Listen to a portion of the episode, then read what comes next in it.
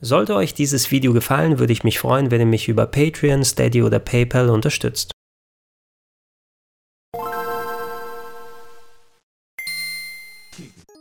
Schönen guten Tag und herzlich willkommen auf gregs-rpgheaven.de und zu Gregor testet Mega SG, das Edel Mega Drive von Analog.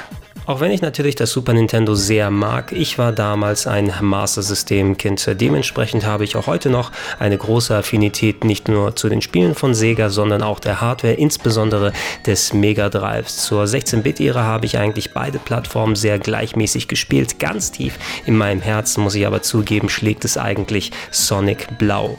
Dementsprechend habe ich hier noch ziemlich viel Hardware, mit der ich Mega Drive Spiele zocken kann, unter anderem ein originales Mega Drive. Ich habe natürlich meine Retro-Box, auf der meine ausgelesenen Mega Drive Spiele laufen, unlängst in ein Mega Drive Mini Gehäuse reingetan. Das offizielle Mega Drive Mini wurde angekündigt, ist auch noch natürlich vorbestellt. Ich habe etliches an äh, Third-Party-Hardware wie das Retron 5, das ebenfalls Mega Drive Spiele schluckt. Und jetzt kommen eben Analog nochmal daher und wollen den Markt komplett von hinten nochmal aufmischen. Das sind ja die Leute, die sich auf ja, alte Hardware anderer Konsolenhersteller spezialisiert haben, wo mittlerweile die Lizenzen abgelaufen sind, sodass man auch nicht bei Nintendo oder bei Sega solche Hardware produzieren kann und haben in den vergangenen Jahren meist für einen etwas höheren Preis, aber qualitativ sehr hochwertige Versionen zum Beispiel vom NES rausgebracht, vom Super Nintendo und jetzt ist eben das Mega Drive dran. Natürlich bin ich sofort Feuer und Flamme, wenn es geht, so ein Gerät auszutesten. Allerdings, da ich eben, wie gesagt, sehr viel Mega Drive-fähige Hardware habe, musste ich es schweren Herzens mir doch abbringen, mir selber ein Mega SG zu kaufen. Deshalb an dieser Stelle großen Dank an Kollege Fabian, der mir sein Mega SG und seinen Funkcontroller ausgeliehen hat, so dass wir es heute hier testen können. Dankeschön.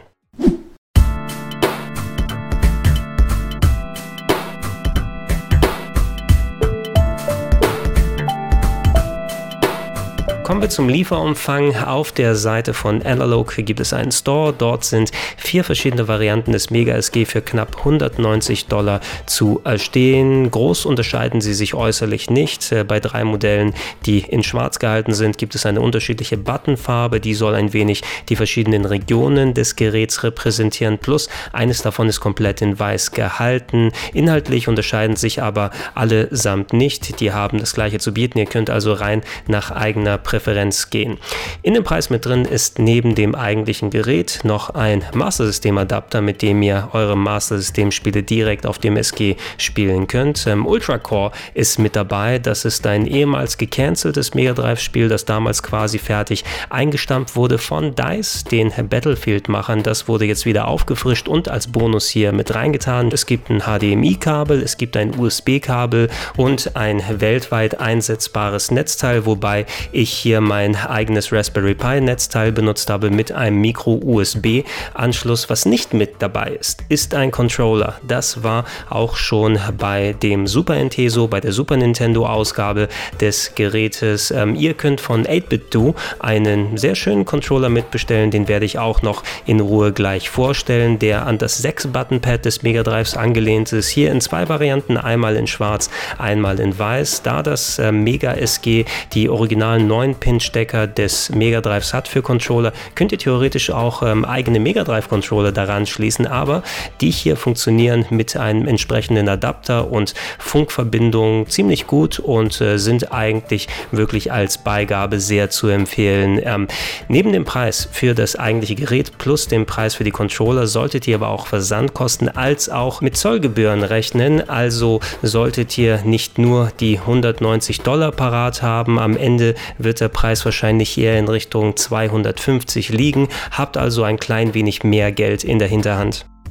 Die Hardware mag zwar aus Plastik sein, fühlt sich aber dennoch ziemlich wertig und gewichtig an, so wie es schon das Super NT gewesen ist. Es sind dazu natürlich auch alle möglichen Slots und Anschlüsse drauf, die man braucht. Der Modulschacht, der ist groß genug, um Module aus allen verschiedenen Mega Drive Regionen zu schlucken. Europäische Games passen da natürlich rein. Die gleich großen amerikanischen sind ebenfalls kein Problem, aber auch die etwas größeren und breiteren japanischen Mega Drive Module gehen einwandfrei in den Schacht rein. Dazu gibt es die zwei neunpoligen Controller-Ports, die wie erwähnt auch ganz normale, originale Mega Drive Controller schlucken oder eben hier in dem Fall den Funkadapter für die Controller. Von denen gibt es übrigens auch eine Bluetooth-Ausgabe, allerdings kostet die ein klein wenig mehr beim Bestellen. Auf der linken Seite, sehr ähnlich wie es beim originalen Mega Drive ist, ist ein analoger Audioausgang für Kopfhörer, leider nicht mit einem Lautstärkeregler, der kann nur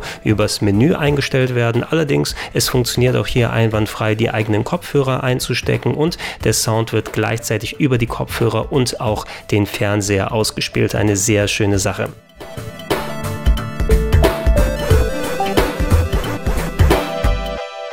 Auf der Rückseite befindet sich neben dem Micro-USB-Stromstecker auch ein HDMI-Ausgang, der das Signal mit bis zu 1080p at 60 Frames ausspielt. Allerdings ist kein analoges Signal dabei. Das ist halb so wild, denn die meisten werden nicht wirklich eine Verwendung dafür haben. Aber für die Leute, die noch einen 32X-Adapter zu Hause haben, der brauchte ja ein analoges Bild, weil damals über eine Kabelpeitsche quasi zwei Videoausgänge zu einem gemischt wurden und das ist hier, obwohl das 32X da drauf passt, nicht möglich. Analog selber haben aber gesagt, dass sie darüber nachdenken, eventuell einen Digital zu Analog-Wandler rauszubringen und wenn der mal draußen ist, eventuell funktioniert das 32X danach. Was aber ziemlich einwandfrei funktioniert, ist, dass man das Mega SG auch an einen Mega CD oder Mega CD2 anschließen kann. Der gleiche Slot wie bei dem Mega Drive ist unter einer Klappe versteckt, mit dem man das SG direkt an die CD-Erweiterung reinstecken kann. Wer ein Mega CD1 hat, der muss noch eine kleine Fußmatte drunter packen, um das Mega SG auf die entsprechende Höhe zu bringen. Es sieht alles zwar ein wenig wie Kraut und Rüben aus, vor allem wenn man das weiße Mega SG mit den schwarzen CD-Applikation hat. Allerdings, wenn ihr es benutzen wollt, so funktioniert es auch. Ich habe leider mein Mega-CD nicht mehr, aber ich habe schon einiges an Beispielen gesehen und ihr solltet damit eigentlich gut zurechtkommen.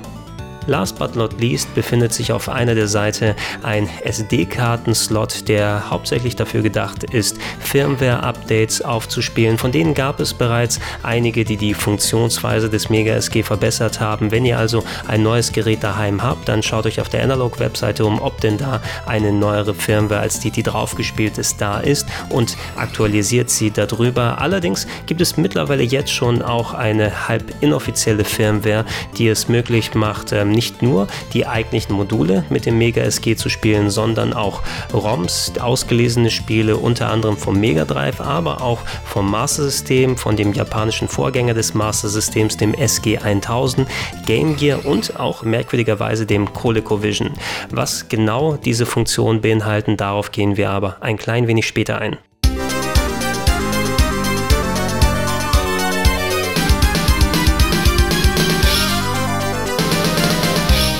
Analog versprechen mit dem Mega SG das bis dato akkurateste Mega Drive seit der originalen Konsole auf die Beine gestellt zu haben und das wollen sie erreichen durch die sogenannte FPGA-Technik, die bereits beim Super NT als auch beim NT Mini zum Einsatz kam. Das funktioniert ein klein wenig anders als klassische Emulation, da ist keine Software drauf, die den Spielen vorgaukelt, ein Mega Drive zu sein, sondern FPGAs, das sind Schaltkreise, die so programmiert werden können, dass die Hardware denkt, sie wäre ein Mega Drive. Drive. Das heißt also, dass die Hardware dann sozusagen den Soundchip nachstellt, den Grafikchip, den Prozessor und äh, wenn Spiele dann eingesteckt werden, dann steuern sie die jeweiligen Teile genauso an, wie es bei einem originalen Mega Drive gewesen wäre.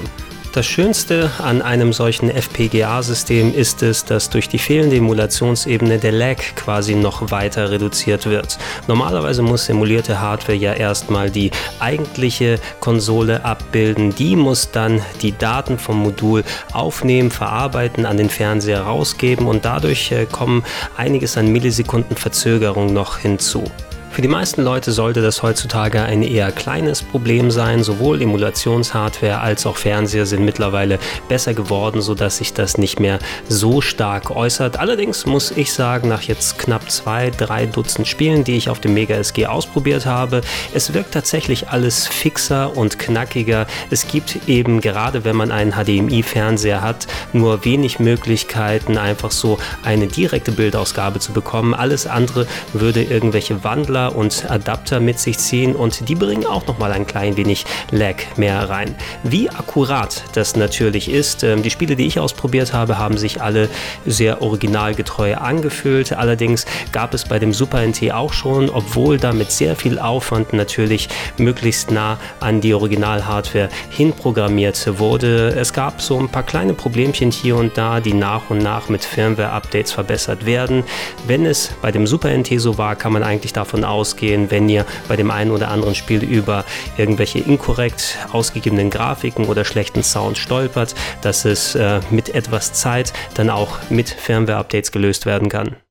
Bildtechnisch kann ich mich bei Mega SG eigentlich so gut wie gar nicht beschweren. Das HDMI-Signal, das ist sehr sauber und ähm, ihr könnt äh, die Größe des Bildes auch relativ fein einstellen. Es gibt ein paar Presets, sodass ihr zum Beispiel das Bild auf 4 zu 3 ausgeben könnt oder meine präferierte Bildausgabe waren die Square Pixel, sodass die Pixel alle gleichmäßig über dem Bildschirm dargestellt werden. Das entspricht auch in etwa so, wie es auf einem Röhrenfernseher aussah. Ihr könnt eine 16 zu 10 Einstellung wählen wie es bei PC-Monitoren ist. Dazu könnt ihr aber je nach ähm, Wunsch auch mit äh, feineren Reglern dann die Bildgröße und Breite selber einstellen. Obendrauf gibt es natürlich auch noch verschiedene Auflösungen, die man wählen kann. Von 480p bis 1080p ist alles mit dabei. Sehr wichtig allerdings, dass ihr auch euch für 50 Hertz oder 60 Hertz entscheiden könnt.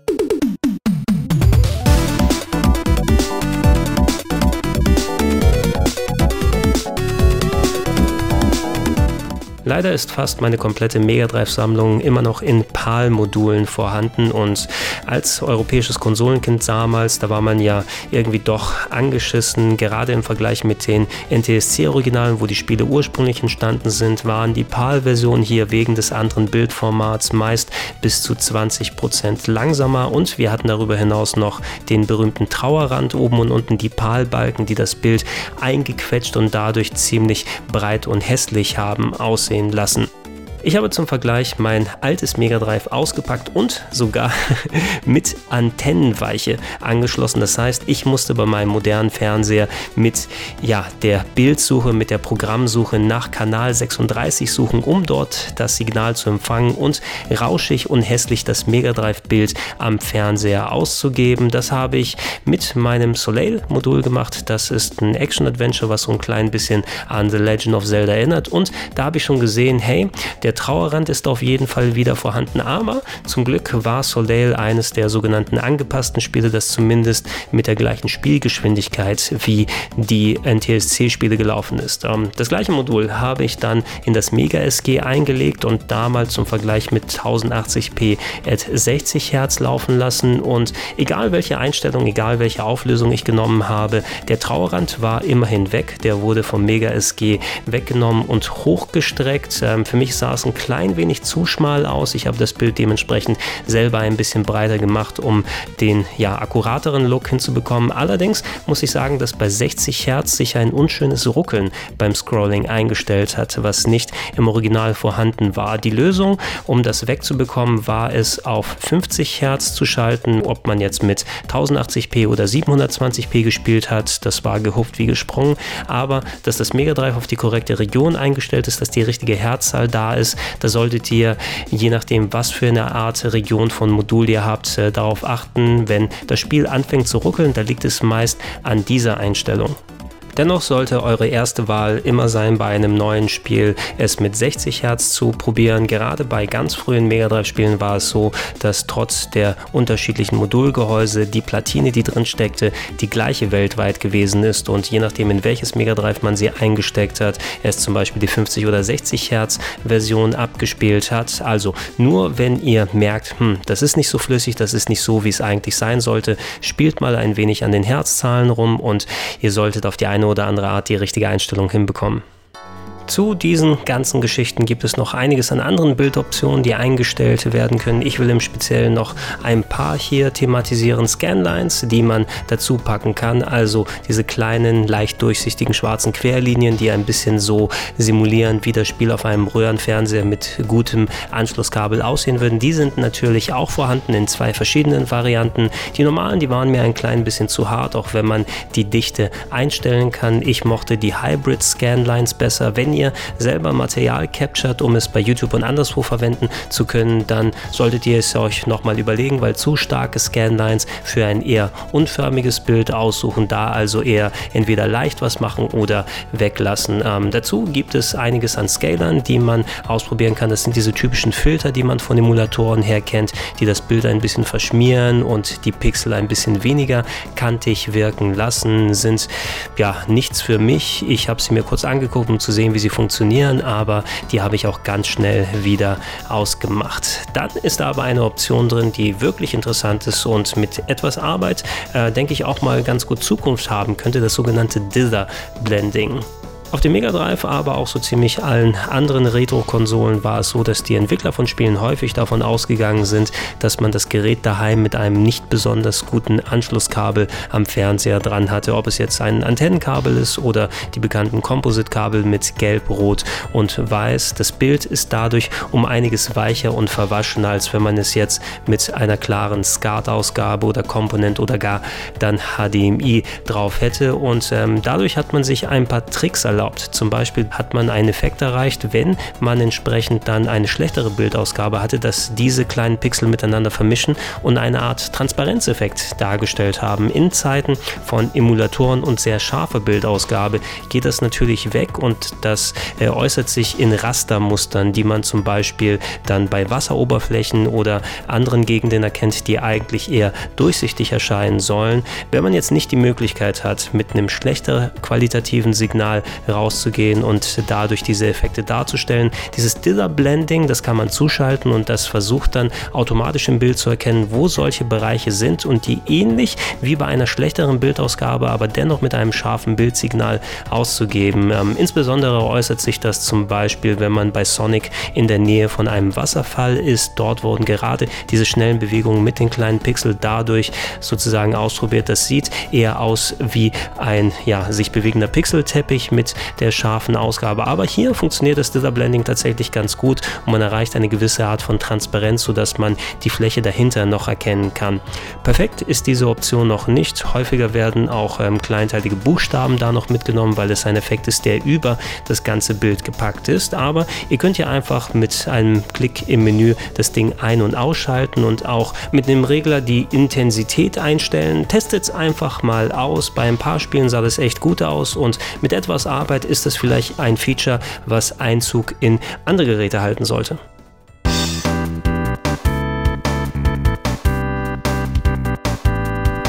Eine ganz wichtige Option, gerade für Speedrunner, ist der sogenannte Buffer Mode. Das originale Mega Drive versuchte damals in der NTSC-Fassung zwar die 59,94 Hertz des Videostandards anzupeilen, erreichte dies aber nicht so ganz, sondern lag ein klein wenig drunter. Das machte bei Röhrenfernsehern nicht so viel aus, allerdings, wenn man das versucht 1 zu 1 auf Flatscreens auszugeben, dann kommt im schlimmsten Fall etwas mehr Lag hinzu. Im Buffer Mode stehen euch jetzt einige Optionen offen. Der Fully Buffered Mode und der Single Buffer Mode, die entsprechen dem originalen Speed des Mega Drives. Allerdings, je nachdem für was ihr euch entscheidet, kommt entweder ein klein wenig mehr Lag dazu oder ihr riskiert, dass Screen Tearing auftritt. Der Zero Delay Modus hingegen, der bringt null zusätzlichen Delay und auch keinerlei Screen Tearing. Allerdings wird da die Geschwindigkeit des Mega SG angepasst, so dass es mit den richtigen 59,94 Hertz läuft. Im eigentlichen Spiel sollte euch das nicht auffallen auffallen, aber auf eine Dauer von 10 Minuten gerechnet laufen die Spiele insgesamt eine Sekunde schneller ab. Dementsprechend würde ich fast allen den Zero Delay Modus ans Herz legen, allerdings wenn ihr damit eben Speedruns macht, riskiert ihr, dass eure Zeit nicht gewertet wird. Sehr interessant war für mich auch zu hören, wie das Mega SG eigentlich mit dem berühmten Sound des Mega Drives umgeht. Ich bin Fan der Mega Drive Musik, der Yamaha Soundchip mit seinen Sinti-Klängen und dem wummernden Bässen, der hat den Spielen so eine ganz eigene Note gegeben. Nicht viele konnten super geil damit umgehen. Es gibt natürlich auch einen guten Teil der nicht so gelungenen Mega Drive Soundtracks, aber wenn man damit umgehen konnte, dann konnte meines Erachtens kein anderer Soundchip da mithalten und berühmterweise ist es ja auch einer der Chips, die vergleichsweise recht schwer akkurat per Emulation nachzustellen sind. Ähm, nicht mal die eigentlichen Mega Drive Modelle nach dem ersten hören sich genau an wie das erste Mega Drive Modell. Da gab es Unterschiede in der Bauweise und äh, dementsprechend ist es natürlich interessant zu sehen, ob man mit FPGA da rankommen konnte.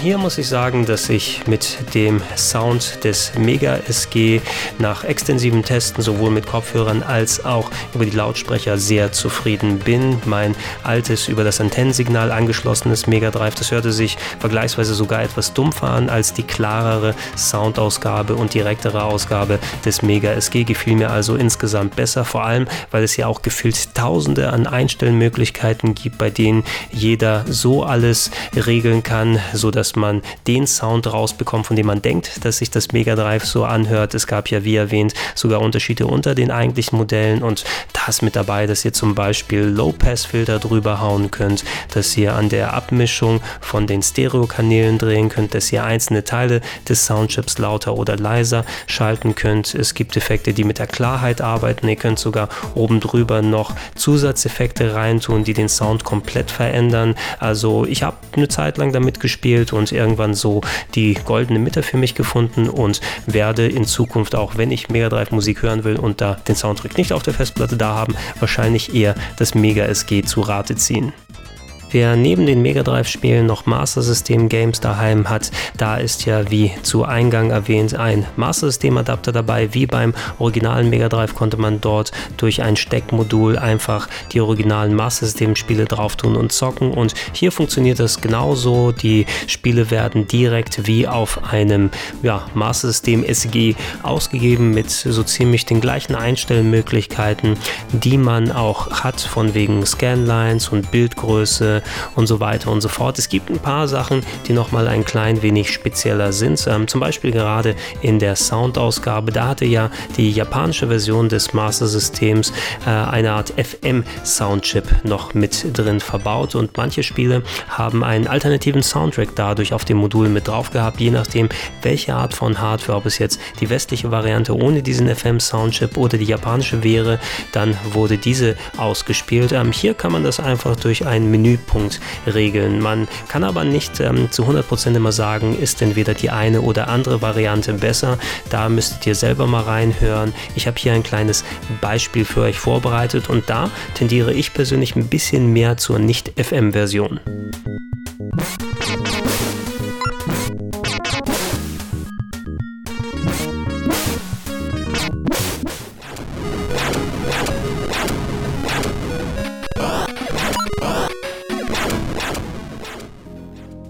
Master System Spiele als auch Mega Drive Games, die laufen ja von Haus aus auf dem Mega SG und ähm, Analog hat bereits versprochen, dass noch weitere Geräte lauffähig sein werden durch Adapter. Ich habe leider gerade keine ColecoVision Spiele hier, sodass ich diese Funktion austesten kann, aber ich habe noch einige ausgelesene Game Gear Module und da ist der Adapter noch etwas in weiter Ferne. Da gibt Analog noch Bescheid. Allerdings durch die Möglichkeit eben, dass man mit inoffizieller Firmware mittlerweile ROMs auf dem Mega SG abspielen kann, direkt von SD-Karte habe ich auch die Game Gear-Funktion austesten können. Die äußert sich sehr ähnlich zum Master-System. Ich fand das Bild insgesamt ein klein wenig zu groß in den Standardeinstellungen, dass ihr da gegebenenfalls äh, manuell nochmal äh, noch ein bisschen Balken mehr dazu packt und die Spiele nicht so übergroß und die Pixel nicht so überhart wirken. Aber ansonsten hat sich auch hier alles einwandfrei gespielt und ähm, ja, eines, was man auf jeden Fall auch nochmal als weiteres Feature mitnehmen kann. Die ROM-Funktion macht auch solche Spezialgeräte wie das EverDrive irgendwie obsolet. Das ist ja das Modul, auf dem man selber ROMs drauf spielen kann und dann auf Original-Hardware benutzen. Hier reicht es eben, die Spiele in die entsprechenden Order auf der SD-Karte raufzutun, wenn man die Spezialfirmware installiert hat und dann kann man sie einfach anwählen und laden lassen. Ähm, ein gewisser Vorteil gegenüber dem Super NT, das ja auch diese Funktion bot, ist es, dass hier so gut wie alle Spiele auf dem Mega SG Laufen. Beim Super Nintendo hatte man ja durch Spezialchips eine Einschränkung, die konnten nicht über die ROMs dann draufgepackt werden. Hier gibt es eine Ausnahme, nämlich Virtual Racing. Das war das einzige Spiel, was einen Spezialchip hatte. Das funktioniert, wenn ihr das Modul drauf tut, aber als ROM-Version ist es nicht lauffähig. Ähm, worauf ihr bei den ROMs übrigens achten müsst, wenn ihr dort spielt und entsprechende Speicherstände macht, denkt daran, wieder in das Menü zurückzugehen, so dass das Mega SG dann euren Spielstand abspeichert abspeichern kann, denn wenn ihr das einfach nur im Game macht und dann das Gerät ausschaltet, dann ist auch euer Spielstand futsch. Also solltet ihr vielleicht etwas mal durchtesten und ausprobieren, bevor ihr Stunden und wochenlange RPGs anfängt, denn nichts ist ärgerlicher, als wegen so einer Nichtigkeit dann seinen Spielstand zu verlieren. Der Controller von 8BitDo, der mag zwar nicht dem offiziellen Paket des Mega SG beiliegen, kostet dafür mit knapp 25 Euro für die Funkausgabe oder 30 Euro für die Bluetooth-Ausgabe, aber auch nicht die Welt und ist vor allem sehr, sehr gut. Sowohl das Steuerkreuz, das sehr nah dran am originalen 6-Button Mega Drive Pad ist, das ist sehr gut. Die Knöpfe sind vernünftig erreichbar und haben einen guten Druckpunkt. Allgemein für mich ist das 6-Button Mega Drive Pad neben dem japanischen Saturn Pad das Beste was Sega herausgebracht hat und 8-Bit-Do trotz der etwas anderen Form sind da schon sehr gut rangekommen.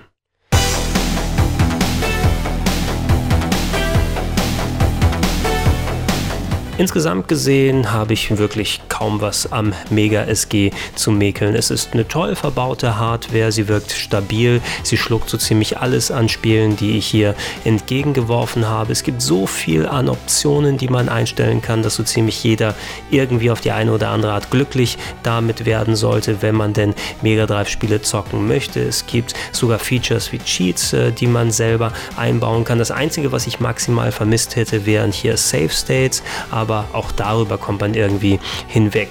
Kaufe ich mir jetzt nun ein Mega SG?